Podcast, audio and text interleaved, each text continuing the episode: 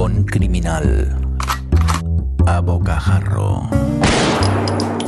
Con José Antonio Algarra. Bienvenidas y bienvenidos a este espacio dedicado a la literatura mayormente criminal. Soy Juchu y aquí estoy de nuevo por obra y gracia de Sajalín y mi buena amiga Katrina. Uf, ando loco leyendo todo lo que esta buena gente publica y claro, lo que peña con criterio como Katrina reseña. Eh, ya sabéis, no quiero ser pesado, bueno, o sí, que de Sajalín me gustan hasta los andares. Aún así, es tan amplio su catálogo que voy a mi ritmo.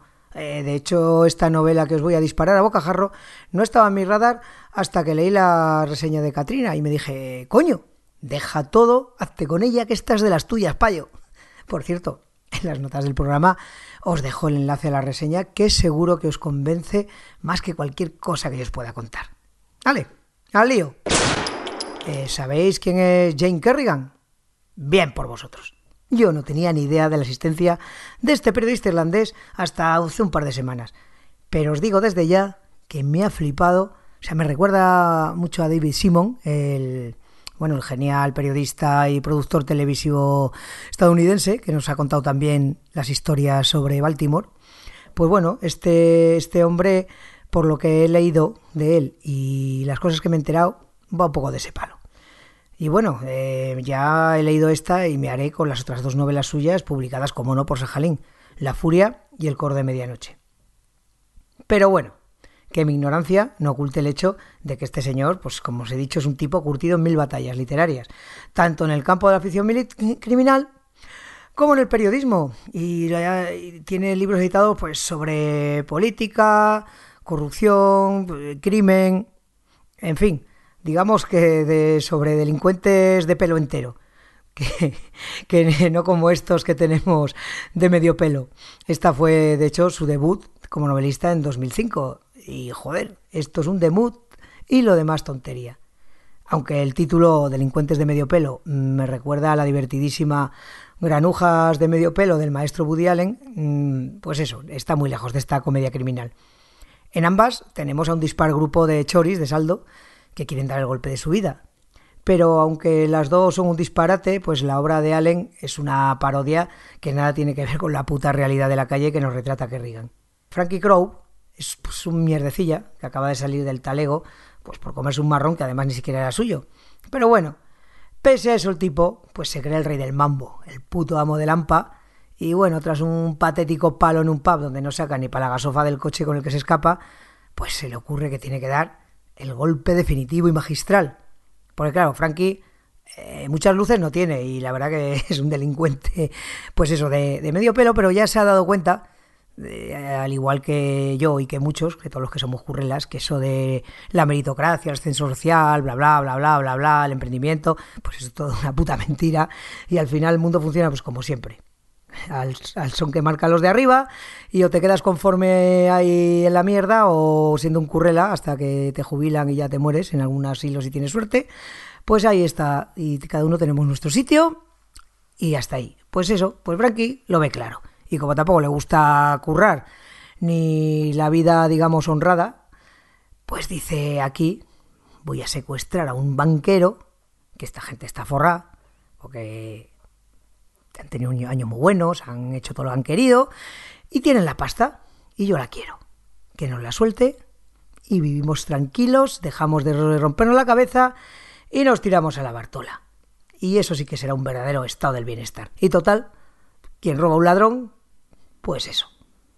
Un golpe rápido, limpio y sin riesgos. Spoiler.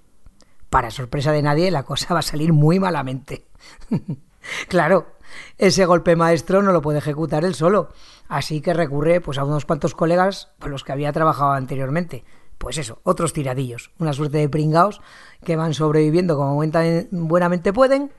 Algunos van dando palos esporádicamente, para aquí, para allá. Algún otro intenta llevar una vida honrada, con un trabajillo de mierda. Y todos ellos, pues claro, se verán seducidos por esa gran oportunidad que les ofrece Frankie. Una vez el grupo reunido, pues toca elegir a la víctima pulir los detalles y que todo funcione como un perfecto engranaje criminal que los lleve a la riqueza y al final de sus preocupaciones. Mira, imaginaros un Ocean's Eleven de baratillo. Eh, pues eso. A partir de esta premisa comienza el rock and roll, porque eso es lo que nos ofrece esta novela.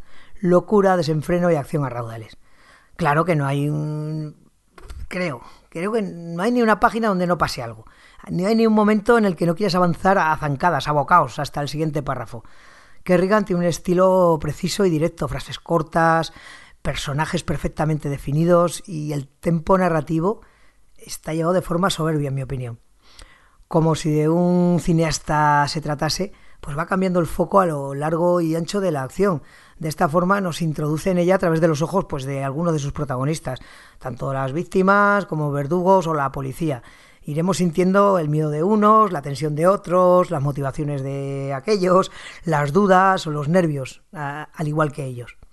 Hay momentos en que estaremos pues, a punto de estallar por la tensión acumulada y de pronto nos dan ¡pa! como un golpe viejo, una explosión de violencia que no te esperas. Todo muy loco, pero muy coherente en el contexto de la historia. Es una novela que podemos encuadrar pues, dentro del realismo sucio. Aquí realmente no hay personajes blancos o negros, evidentemente están los manguis estos, con los cuales no puedes empatizar, pues son unos hijos de puta, para que no vamos a engañar.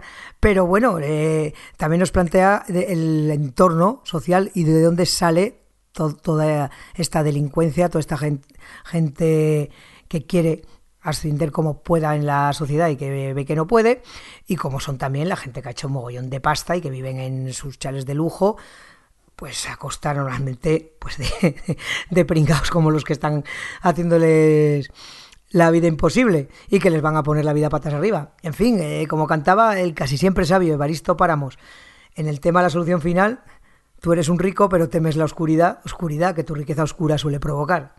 Eh, pues eso, queridos amigos. Abracemos el sajalinismo que tanto goce nos proporciona, rindámonos a sus pies y roguemos a los dioses de lo criminal porque sigan descubriéndonos a escritores tan interesantes como este Jane Kerrigan. Dicho esto, pues yo me despido. Hasta la próxima, dando las gracias por las escuchas y sobre todo por los comentarios e interacciones. Ya sabéis que me encanta charlar con vosotros por cualquiera de las vías habituales. Eh, principalmente, ya sabéis, eh, por Twitter o los comentarios en Sons. Y como siempre, como siempre, gracias al señor Mirindo por acercarme a vosotros. También podría ir de casa por casa dándoos la brasa, pero bueno, casi mejor que se le ocurre, lo convierta en este podcast que podéis escuchar en los lugares habituales. Sons.red barra Rincón Criminal, iVox, Apple Podcast, Spotify y si os pasáis por mi bar de cabecera, pues os doy la turra en persona. ¿Vale? Salud y hasta la próxima. Hasta aquí esta edición de El Rincón Criminal, un podcast alojado en Sons, red de podcast. Encuentra mucha más información de este episodio en nuestra página web, sons.red barra Rincón Criminal. Y descubre muchos más podcasts en sons.red.